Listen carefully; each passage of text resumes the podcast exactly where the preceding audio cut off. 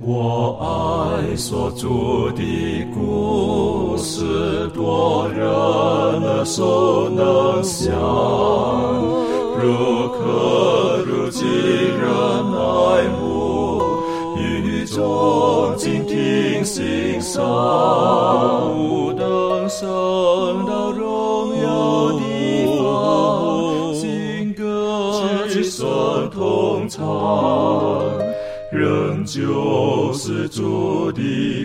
故事，永远传讲不完。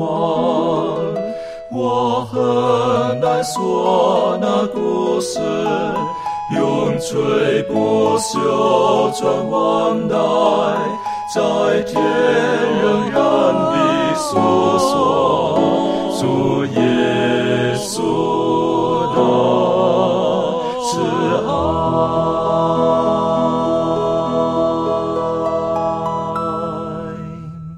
平安，欢迎来到安息学，跟我们一起领受来自天上的福气。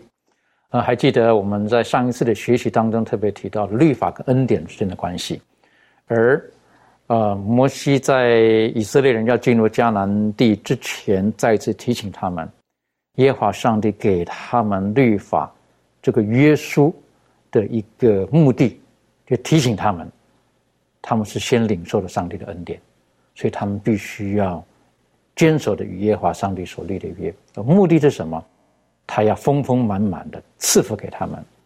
那今天呢，我们再来看一个生命力当中很重要的一个课题，就是选择。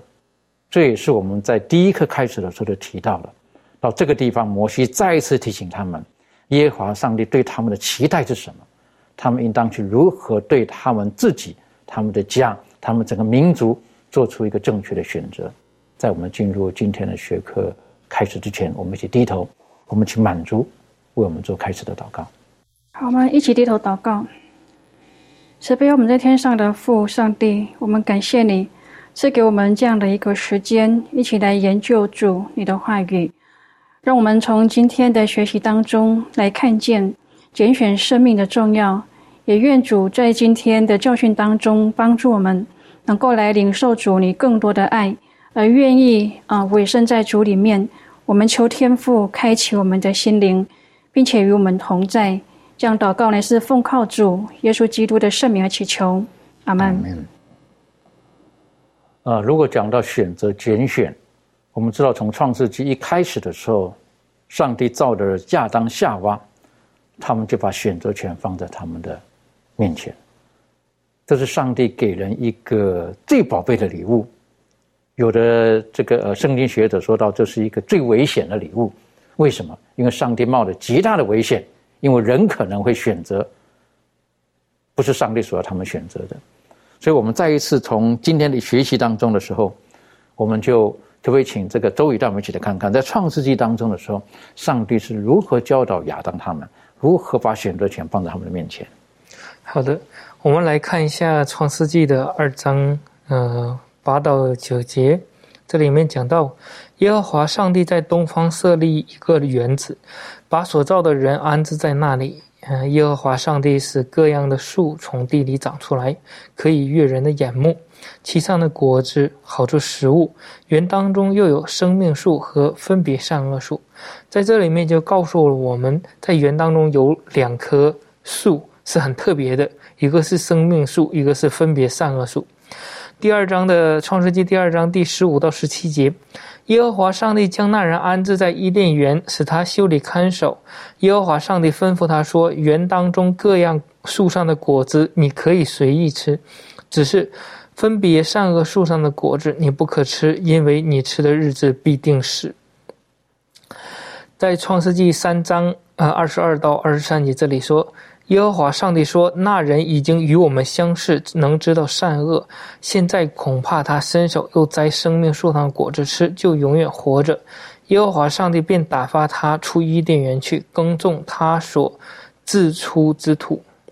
在这里面，让我们看到了，呃，也说上帝创造了一个伊甸园，然后并且将上帝所创造的人安安置在这个伊甸园当中，并且上帝给人类的第一个命令就是说：“你。”不可以吃分别善恶树上的果子，因为之前之前的学科我们也提到了，有时候上帝给人的自由呢，并不是无限度的，而是说园当中所有的果子是可以吃的，只有这一颗是不可以吃的，这个就是自由的一个限度的一个规范，不可以越过。呃，这个如果越过这个，那就是罪。所以说，在这里面，让我们可以看到，上帝给人类有一个自由的一个选择权。呃，你可以选择吃生命树上的果子，也可以选择吃分别上树上的果子。只不过，你选择吃生命树的果子，你就可以拥有永恒的生命。那么，你如果选择吃分别上树上的果子，那么这个就是罪，因为这个就是违背了上帝的一个吩咐。然而，我们在这个怀斯姆的一个著作《先知与先知》这里面讲到了一个，我们每人若要保持无穷尽的生命，就必须继续不断的吃生命树上的果子，不然他的活力就必渐渐的减少，直到生命消灭为止。所以说，在这里面让我们看到了说，上帝创造的人，他并不是说他直接就有永恒的生命的，因为他要吃这个生命树上的果子，如果吃了这个果子呢，他就会有永恒的生命。如果说上帝创造的人直接就有永恒的生命的话，那么他不需要，最后他还要派天使防守住这个伊甸园，不让人这个亚当去吃这个树上的果子。就像这个第三章讲到的说，他们已经知道善恶了，已经犯了罪了。呃，那如果说再吃这个生命树上的果子，他就会永远的存活。在这里面就让我们看到，人活着想要有永恒的生命，是需要靠这个呃生命树上的果子的。在这个善恶之争当中，这里也这样讲到，他说，在伊甸园当中长着生命树，它的果子使人有长生不老之功。所以说，亚当若顺从上帝，便可以一直享用这棵树上的果子，并可生存到永远。但是他犯罪之后，他便与这棵生命树隔绝，而成为必死的人。那上帝神圣的判语说：“你本是尘土，仍要归于尘土。”在这里面就让我们看到了说，如果他不犯罪，他是可以生命是可以继续永恒的延续下去，因为他不断吃的这个果子。但是呢，他犯罪了就没有机会了。在这里面，撒旦他想要引诱人犯罪之后呢，他有一个目的的，他就是希望人犯了罪以后，那么。他他的结果是死亡，但是呢，撒旦希望他能吃到生命树上的果子，这样他就可以拥有罪，而且永远的活下去。在这样的话，就可以，呃，也说，呃，让人就是说，生活在永远生活在这种罪恶和痛苦的生活下。然而，在这个呃怀怀柱里面，这里就提到了，上帝是及时的就。来派来了天使，就看守这个，在这里面让我们看到了，也说上帝不愿意让人永远活在痛苦之中。上帝给了我们自由的选择权呢，呃，当人类选择的是错误的，那么上帝也及时的。制止他，让他不会永远生活在痛苦当中。也说这里面也讲述到了人的一个归宿。也说在创世纪二章第七节那里讲到了人是由尘土创造的。那么他的选择就是说，他已经从尘土变成了。一个人他是很有很高贵的，他有上帝的形象的，但是呢，他可以选择永生，也可以选择永死，只要顺从，只要吃生命树的果子，他就永远的可以生活。但是如果你选择这个吃这个分别上树树的果，他就变成了永远的死亡。死亡的结果就是他又变成了创造他的原来的那个尘土。所以说，在这里面让我们看到了摆在上摆在亚当面前的，他是有这两种选择。然而今天。上帝也给我们同样的拥有自由选择的权，让我们选择是否有有了罪之后，直接等候的最后的结果就是死亡，或者是另外一条路，靠着耶稣基督给我们走上了这个十字架道路，让我们借着相信，借着因信称义，借着耶稣的救赎，可以再一次的变成无罪的人，可以再一次享用那个维维持我们生命的那个生命树的果子。这样也是一个很美好的一个结果，所以说这样的一个选择权，今天依然摆在我们的面前。上帝他让亚当夏娃做选择，在伊甸园当中，呃，园中树上的果子你可以吃，包括生命树的果子，然后就是这个分别上是不能吃。这我们刚刚也再再一次的复习到了。当然，我们也可以明白为什么要放这个有这个分别上述在这个地方，就是神。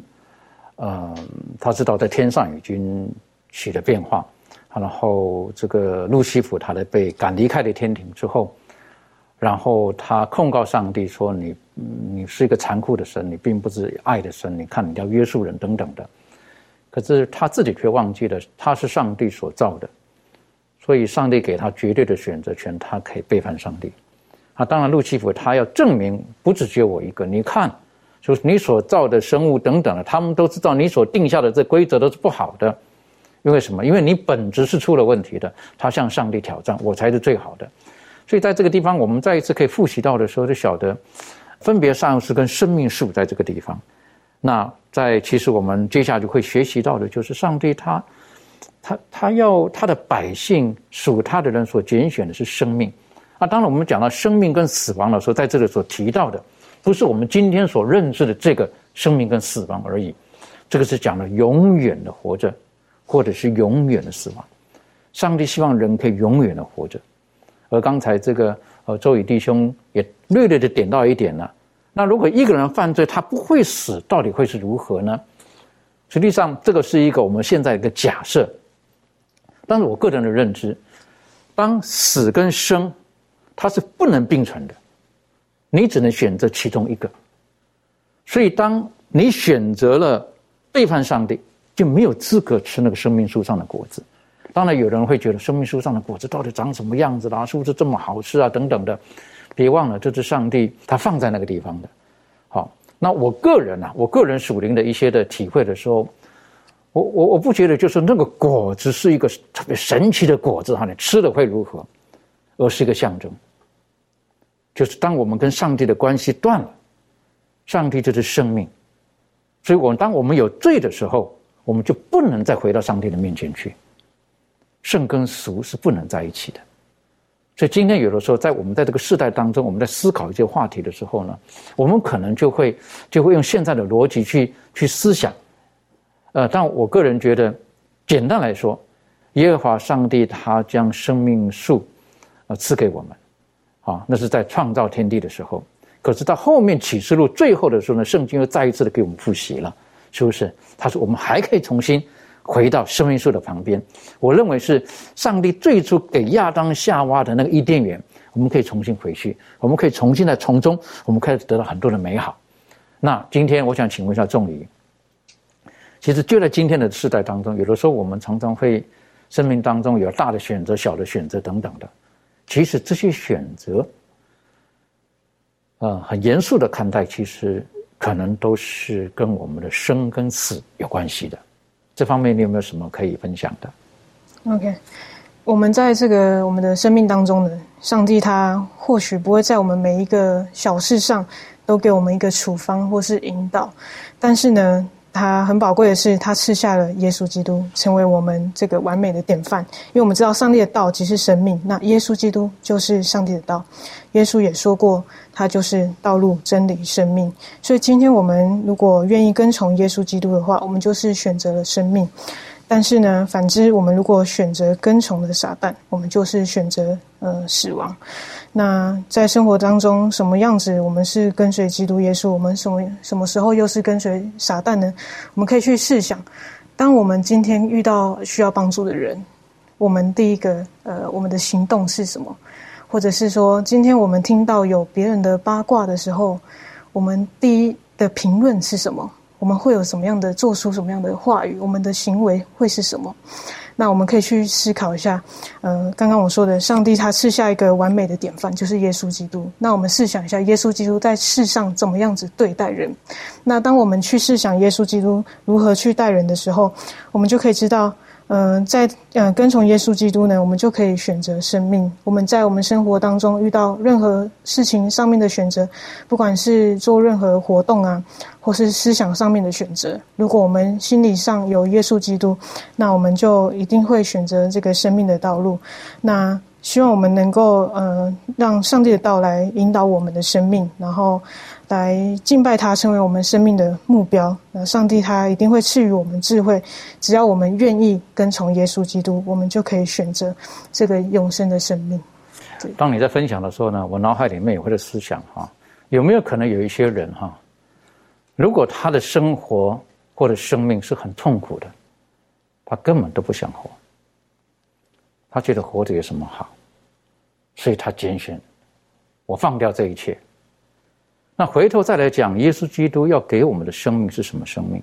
有的时候我们可能不小心会觉得就是活着，其实不是，动物也活着。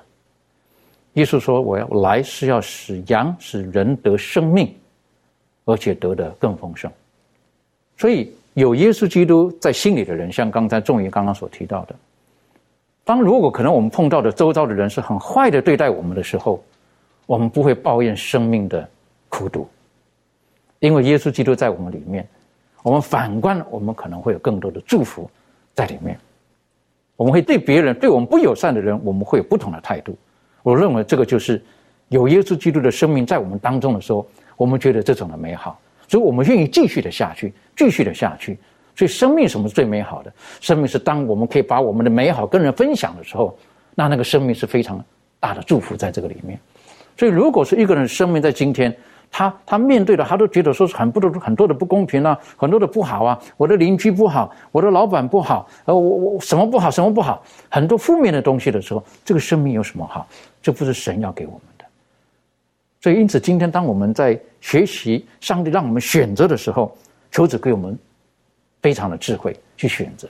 可是今天呢，还有一些人，呃，当你做的非常好的时候呢，可能会被围剿和被攻击。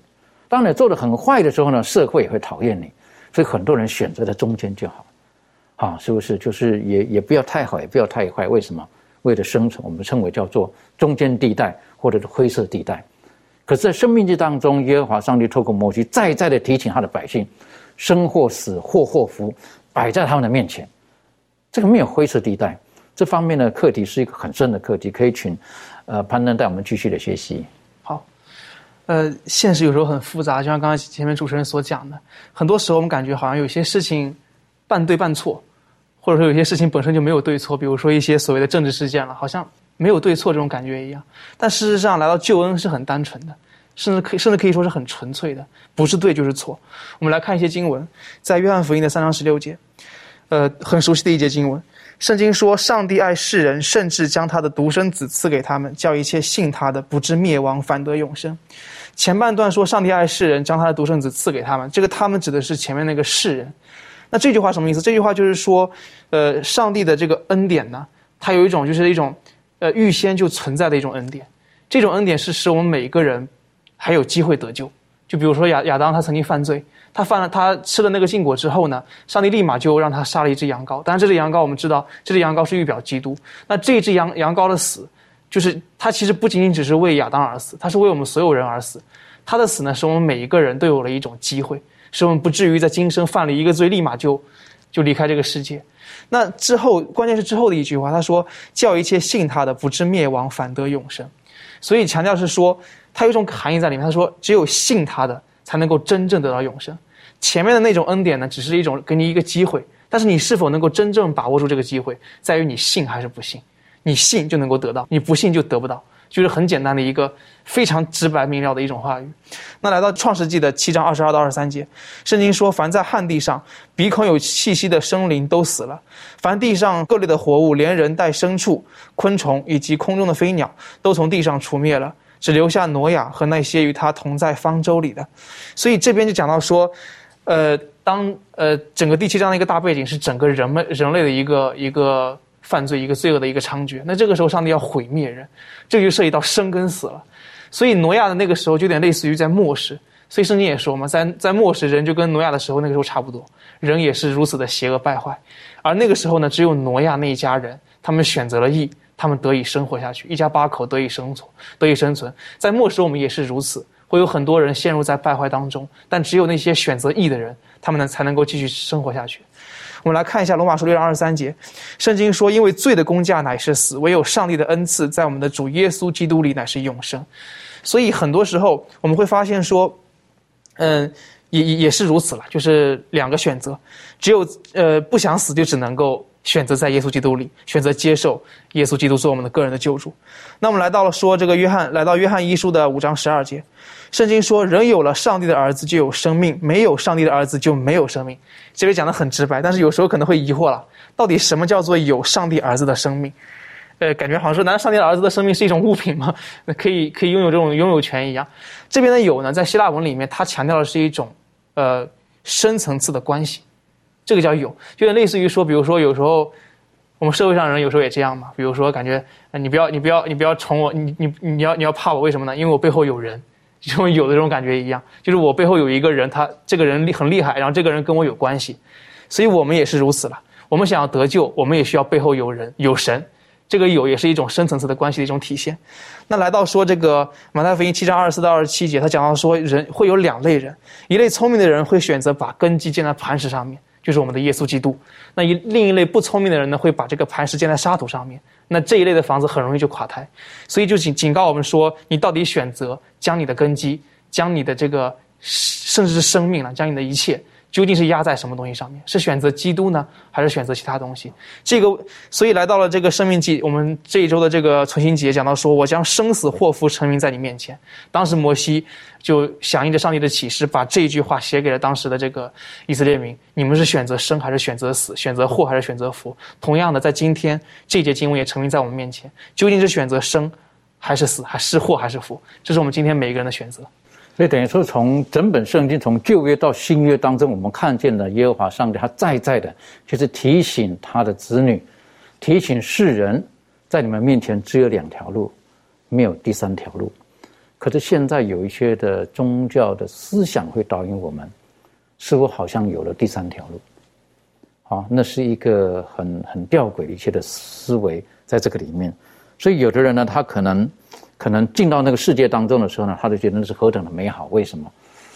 嗯，因为也不是生，也不是死，啊，就是这样，我可以继续的存在着。那个存在的呢，也不是在那种生啊，也不是那种的死。你晓得，那现在有的时候这种的哲学的思想呢，会影响了人。所以有的时候，在一个传福音的过程当中，你碰到那种哲学思想跟人文思想很浓烈的时候，有的时候我觉得是比较复杂一点的，诚如。当时保罗他们在宣教的时候，这个碰到了在雅典啊等等那种希腊哲学的思想的时候，哎呀，他们就觉得很很很比较复杂一点，比较复杂一点。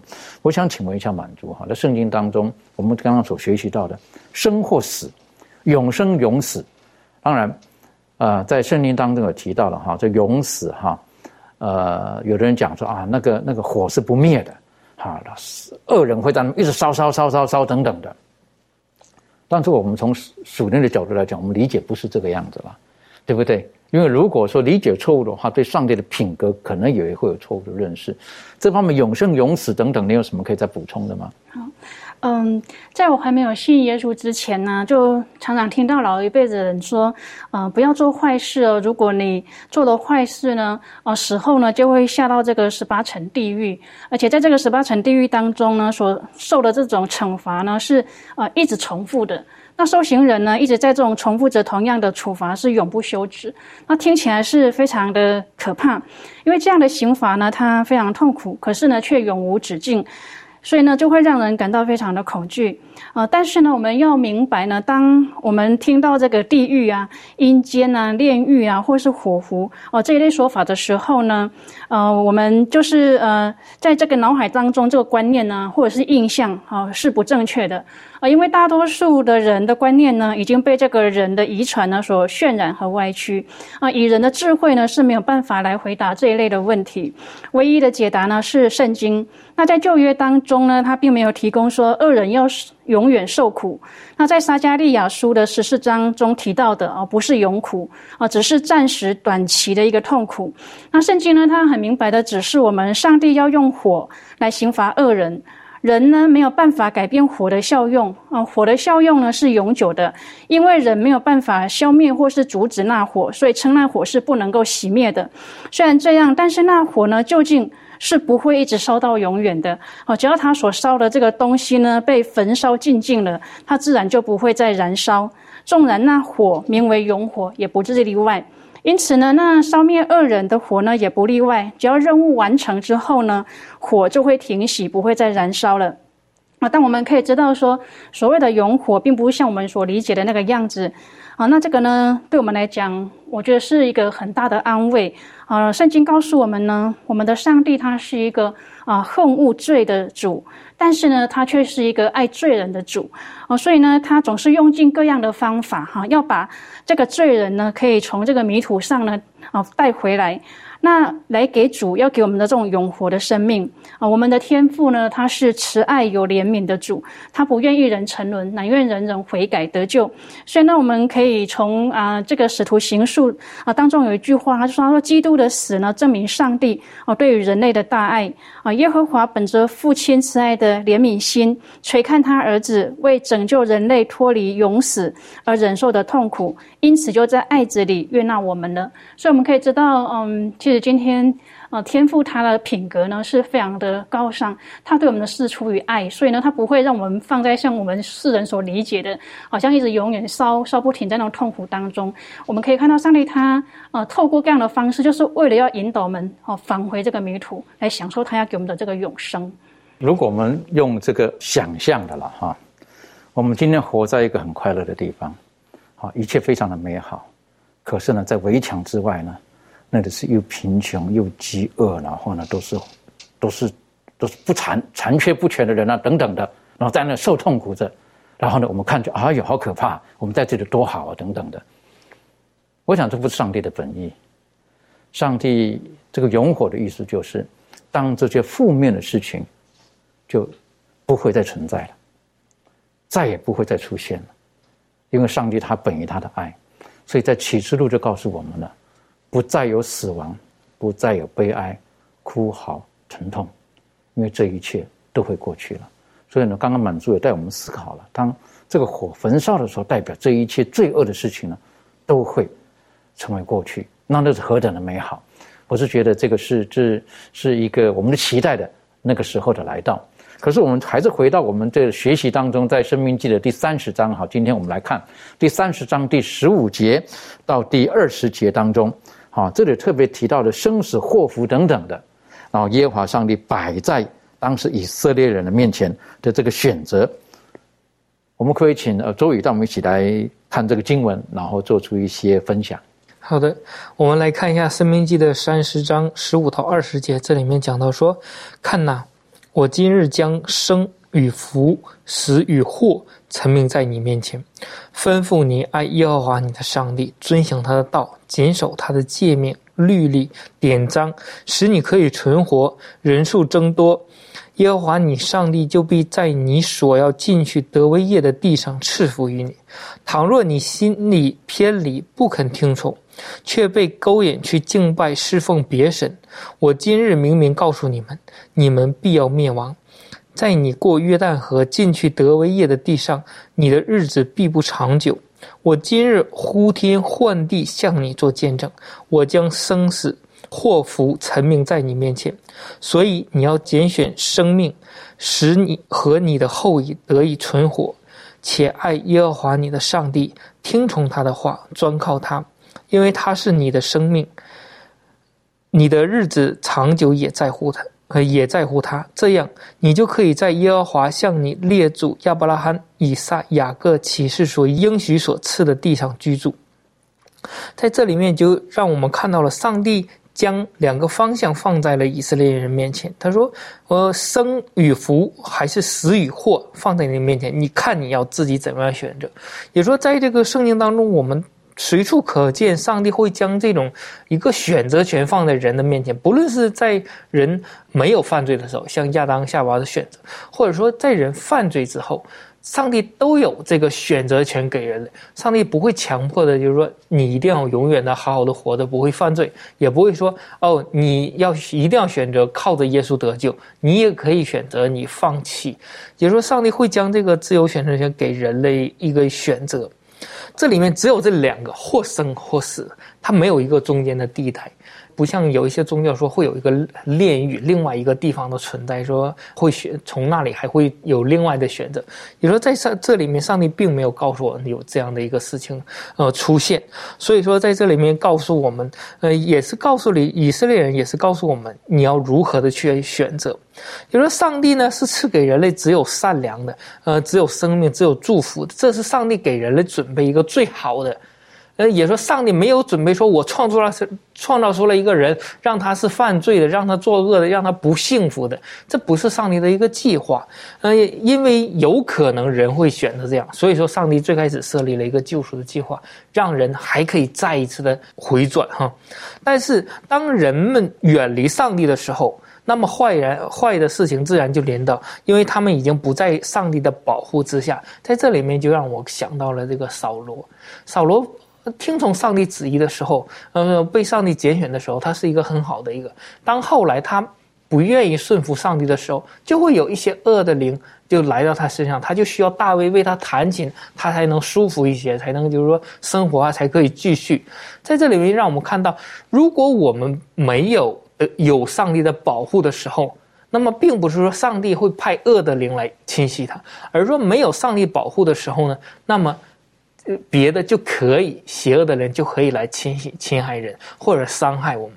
所以说，在这里面，让我们看到，我们或者是得到上帝的保护，或者是选择自己想要过的生活。那么，这个是摆在我们面前的。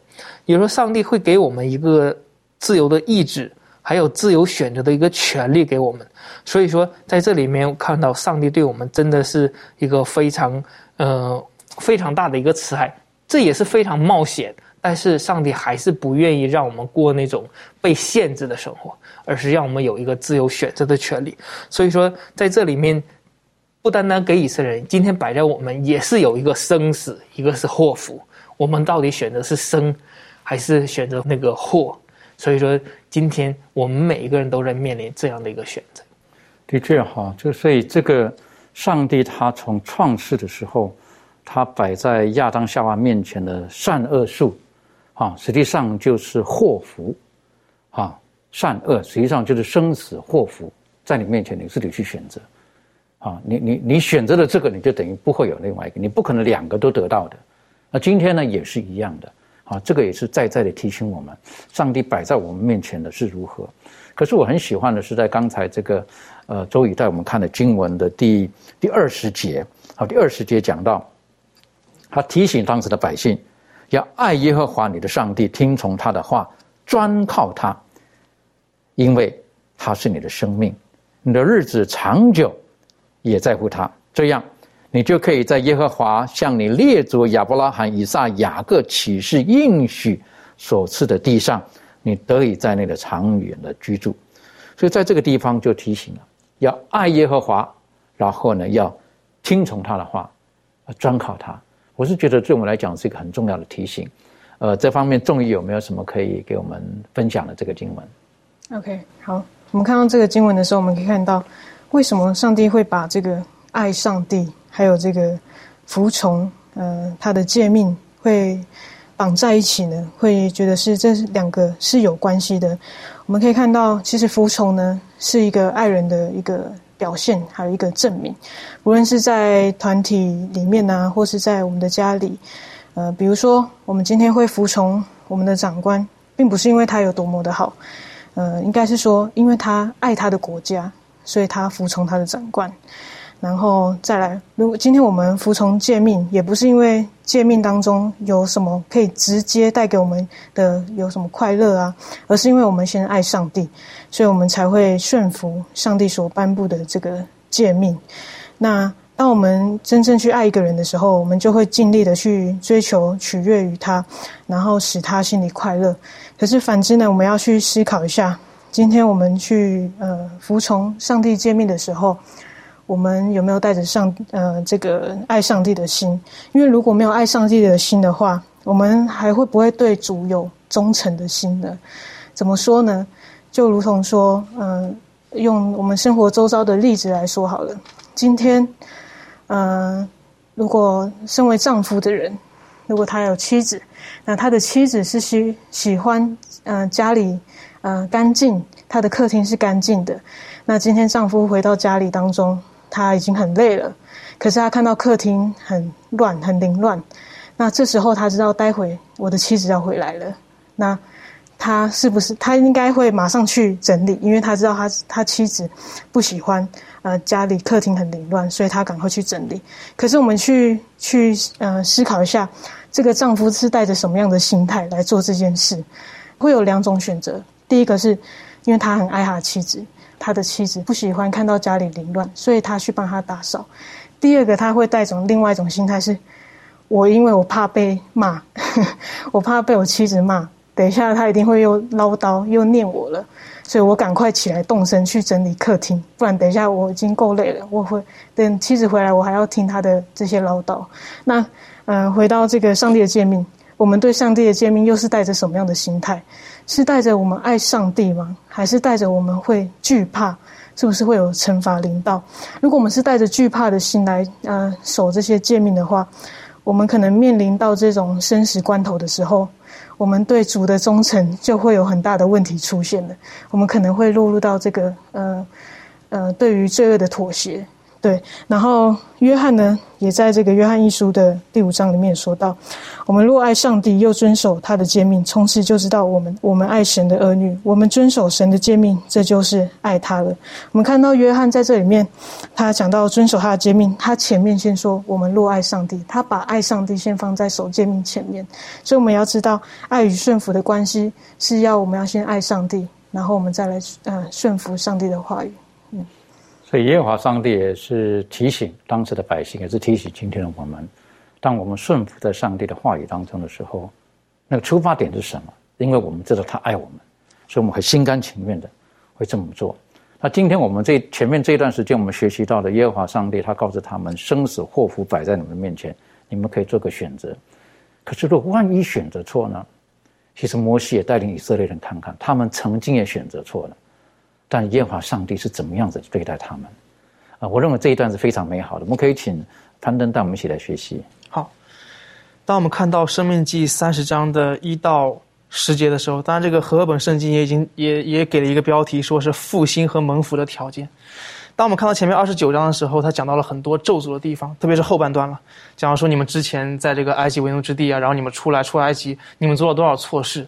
然后上帝都都给他们一一讲清楚了，苦口婆心的全全大概讲了一遍。然后现在说呢，说他说，呃，我所第三十章第一节说，我所成名在你面前的一切咒诅都临到你身上，你在耶和华你上帝追赶你到的万国中，必心里追念祝福的话。所以第二节讲到说，你和你的子孙若尽心尽性归向耶和华你的上帝，照着我今日一切所吩咐的听从他的话，所以后面就讲到说祝福。所以。所以说前面的一些东西呢，我还给你们机会，意思就是说，无论你之前你做了多少错事，我身为这个神呢，我依然愿意给你机会。你今天你依然可以去改变，依然有机会去变得更好。只要你愿意变好，我就愿意把我的这个这个福气、这个复兴跟蒙福赐给你们。我们，但是我们需要去明白的是，我们特别需要看到三十章一到十节当中第六节。我们来看一下，圣经说：“耶和华你上帝必将你心里和你后裔心里的污秽除掉，好叫你尽心尽性爱耶和华你的上帝，使你可以存活。”这些经文有时候，我我们怎么该怎么去理解它呢？嗯，呃，其实这一点就包含在这个因信称义，可以可以直接去解释因信称义这个道理，或者说可以直接解释恩典这个道理。呃，很多时候，我我们上一课的课程讲到说，这个律法与恩典嘛。那这一课来到了这个这个选择权，其实选择跟因信称义息息相关。为什么这么讲呢？嗯，我们需要理解到因信称义的这个信究竟怎么去解释这个信心了。呃，为什么因信称义跟因跟靠律法称义要分得这么开？靠律法称义一定没法得救呢？因为因信称义靠的不是你的力量。靠的是上帝的力量，这个在第六节讲得很清楚，因为是上帝他把我们心里的污秽除掉，我们是做一个选择，就来到这个这一刻的选择权，我们是要做一个选，呃，其实也不能说选择，应该是做一个抉择，是一个重要的一个选择，做一个抉择，你是否愿愿意把你的信心，你是否愿意靠上帝，把你的这个整个身家性命全摆在这个，全摆在这个靠上帝这条路上面。如果你愿意把你的整个整个的身心全部放在这一个上面的话呢，那么上帝就会。赐下他的圣灵在你身上，他的圣灵会帮助你变得更好。所以很多时候你会发现，因信称义不是靠自己变去称义，而是靠上帝的能力帮助我们一点一点的变好。所以最后达到一个境界，就是当你真正变好之后，你会发现你的身上没有什么可以夸耀的地方，因为你一切的变好的能量、能力全部来自于上帝，全部来自于圣灵。所以我们自己本身没有什么可以夸耀的地方。所以，呃，但是我们需要明白的是，呃，信这个东西，它有时候。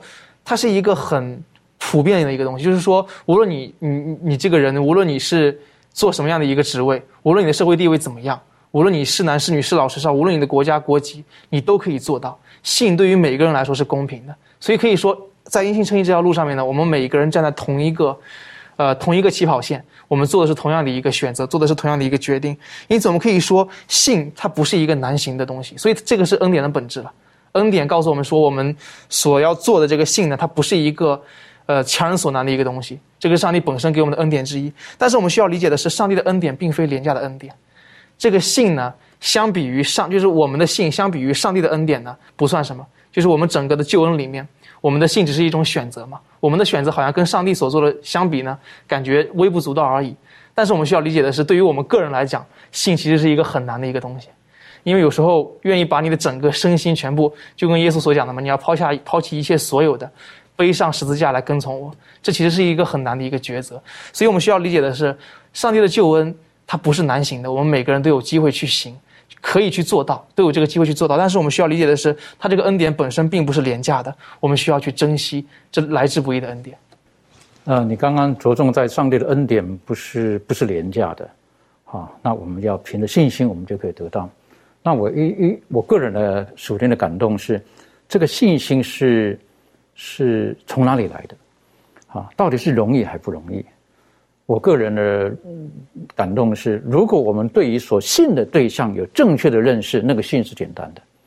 可是当我们对这个信的对象我们认识不够的时候，我们很难信，因为我都不晓得他做什么，到底我怎么信他？我怎么交给他？可是如果我们对他是绝对的认识，而且正确的认识。放心，没有问题。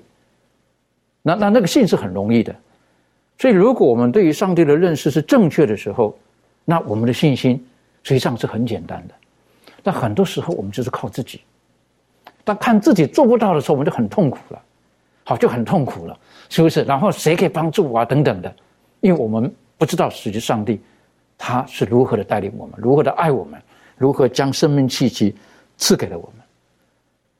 所以，在这个刚刚我们看的这一段经文的时候呢，我是觉得，上帝给我们很多的机会，很多的机会，而他的恩典是满满的，他愿意再再的赐福给我们。所以在生命记当中呢，就告诉他们：如果你们愿意在我的爱里面，你们愿意拣选生命的话呢，实际上，呃，你们可以得到很多的福气，而且实际上不是很难的。不是很难。如果你对我正确的认识，我们看看这一群以色列人嘛，是不是？当时他们经过了四十年，他们的祖先他们从埃及地出来之后，上帝是如何大能大力的带领他们？到这个时候，如果他们怀疑，那多么可惜！可是如果当他们回头看耶和华上帝是如何的忠于他跟他们的先祖所立的约，其实这是不难行的，只要交给神就好了。到这个时候，我们晓得，到这个时候，摩西跟他们说话的这个时候，他们还是每天出去捡玛瑙的，是不是？我们晓得玛瑙直到他们进入应许之地才停止的，那是难的嘛？有的时候我们会忘了上帝每天在我们生命当中的恩典。所以，如果我们继续看下去，在《生命记》章第三十章第十一节、十四节当中呢，实际上这里有很多上帝给我美好的应许，可以去满足，带我们继续的学习。好，我们一起来看《生命记》的三十章十一到第十四节。圣经说：“我今日所吩咐你的诫命，不是你难行的，也不是离你远的，不是在天上，使你说谁替我们上天取下来，使我们听见可以遵行呢？也不是在海外，使你说谁替我们过海取了来，使我们听见可以遵行呢？”这话却离你甚近，就在你口中，在你心里，使你可以遵行。那在这一段啊非常优美的言语，还有很严密的逻辑当中呢，我们可以看出呢，这个应许呢，它是有无比的这个吸引力的。主呢，并没有让他们做什么很难去达到的这个事情啊，对他们来说呢，上帝的吩咐呢是不难理解的啊，是很简单的，也不神秘啊，更不会说因为离他们太远而得不到哦。这边特别讲到说，他并不是在天上啊，需要别人啊替他们取下来，也不在海外啊，需要别人过海去。拿。那在《生命记》的三十章第十四节，他就说：“主所说的是这话离却离你甚近，就在你口中，在你心里啊，使你可以遵行啊。”也就是说，我们对主的话如果足够了解的时候呢，我们就能够讲出来啊。他就在我们的心里啊，所以呢，我们知道，我们就必须要去做啊，总之呢，我们没有任何的借口呢不顺从啊，所以在这个怀爱的女士的啊，她就说一句话，她说她的一切吩咐呢都具有这个成全之能。那在旧约是这样，在新约呢啊，罗马书十章六到十节当中呢，他也讲到说，唯有出于信心的意如此说，你不要心里说谁要升到天上去，谁要下到阴间去呢？他到底怎么说呢？他说这道离你不远，正在你口里，在你心里。你若口里认耶稣为主，心里信上帝，叫他从死里复活，就必得救。因为人心里相信就可以称义，口里承认就可以得救，就可以得救。事实上，使徒保罗在探讨啊基督里的救赎的时候呢，他就引用了这里的啊某一些经文，啊，他将他们。呃，作为因信称义的一个范例，然后紧接着呢，啊，这些经文之后呢，啊，上帝吩咐以色列民选择啊，是生还是死，是福还是祸啊？如果他们呢是因着恩典啊，凭着信心啊，选择这生命的时候呢，他们就会得到生命。那在新约旧约是如此，那对今天的我们呢，其实呢也是这样的。我们做什么样的一个选择？我们我们选择生命呢，我们就会得到生命。的确哈，所以刚才的经文讲了，不是在天上，不是在海外，不是在什么地方，其实生命是上帝他他搬到我们面前的，他要给我们的一切的祝福是不是在不是说我们说今天我们讲的叫空中画大饼啊，好是看得到吃不到的哈，不是的，是很实在的，上帝每天给我们的。就今天我个人觉得，阳光、雨水、空气等等的这一切。不是我们每一个人每天都可以领到的吗？每一个人每天都可以经验到的吗？所以这个上帝是是，他真的就是爱。照着约翰福音上面讲的，神他就是爱。但是当我们看见他跟以色列的百姓，也是跟今天的我们，在律法的这个圣约的这关系当中的时候，他提醒了一个蛮重要的一个，就是我们跟他的，我们是不是像？像这个呃，在出埃及记还有在生命记第五章所提到的，是不是？我将你从为奴之地领出来，所以除了我以外，你不可别的神。等于说引申到一个很重要的课题，就是如果他是我们的神，我们的生命，我们敬拜的对象到底是谁？我们会不会选择一个错误的敬拜？这个在生命经当中也提醒了，是不是？你到底是要拜那外邦的神呢，还是要拜敬拜耶和华上帝？好，再再的提醒他们，我觉得这是一个很重要的课题。一直到幕后时代当中，这个真敬拜、假敬拜也是常常困扰着我们的。这方面，呃，周宇有没有什么可以帮我们分享的？好的。有时候敬拜的问题一直存在人类的生活当中。哦，我们来看一下上上帝对我们的一个教导。我们来看《生命记》的四章第十九节，就说这里说到：“又恐怕你向天举目观看，见耶和华你的上帝为天下万民所摆列的日月星，就是天上的万象，自己便被勾引敬拜侍奉他。”生命记的八章十九节，这里说到：“他说，你若忘记耶和华你的上帝，随从别神侍奉敬拜，你们必定灭亡。这是我今日警戒你们的。”在这个生命记的十一章的第十六节，这里也说到：“他说，你们要谨慎，免得心中，呃迷受迷惑，就偏离正路去侍奉敬拜别神。”生命记的三十章第十七节说。倘若你心里偏离，不肯听从，却被勾引去侍奉、敬拜、侍奉别神，比如说在这里面，我们看到了很多次的来警告以色列人：你不要去敬拜别的神，甚至你不要仰望看你的星空、看日月星这些东西，你也要拜，不要拜这些，这些都是我创造的一个呃物物件或者是呃物质。你要拜的是那个独一的真神，也说不要拜那个些假神，也说他们，也说他们被掳，呃，当下到埃及地被掳为奴的时候，他一他们是被这个埃及人的所影响，埃及人所拜的神是呃不是相不是相信上帝的，是拜那些偶像的，所以说上帝呼召他们出来。就是要到旷野当中去敬拜上帝，与上帝亲近，让他们重新的认识创造宇宙万物的那个独一的真神。所以说，在这里面，让我们看到了上帝，他是一位祭邪的上帝，他拒绝和偶像分享他的荣耀。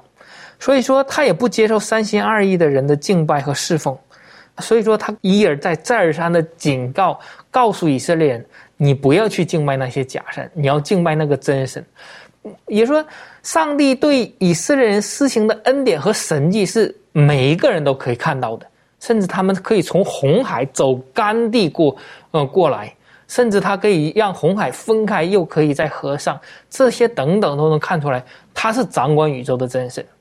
上帝就希望让他们认识到，他们的神是很伟大的，也说不是呃像呃人类所创造的神，就是说他他只能管白天，这个神只能管晚上，这个神只能管婚姻，这个神嗯管什么？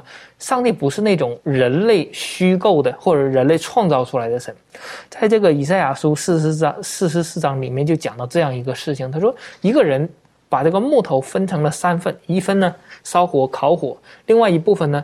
煮了食物吃了，吃饱了之后呢，最后用剩下的一份呢，刻了一个偶像出来，就说：“哦，是你，呃，救赎了我，我要敬拜你。”你说这个假神是人创造出来的，呃，人虚构的一个呃一个想法或者说一个故事，然后就创造出来一个神。上帝是不愿意呃人去敬拜那些假的，因为这个是一个对上帝一个非常不尊敬的以色列人。不单单是上帝所创造出来，而且还是上帝所救赎出来的，从埃及地领出来的，这是上帝的独有的一份荣耀。就例如今天，嗯，不论是说著作权，或者说知识产权这些，这是一个很重要的，大家都很重要。那么。上帝的创造的或者是救赎的这个知识产权，他也不容许被别的假神所剥夺、篡夺的。所以说，在这里面，上帝让我们看到了，他是一个祭邪的上帝，他不愿意让这些不好的、可以影响人类与上帝之间关系的东西的存在。所以说，他想让我们知道，他是创造主和救赎主，也是唯有他是值得我们敬拜的。所以说，在这里面。告诉我们，我们选择敬拜的对象是敬拜真的还是假的？是可以给我们带来福慧的，还是说虚无缥缈的东西与我们没有益处的？如果选择那些呢，那么就是远离上帝，没办法从上帝那里得到福气。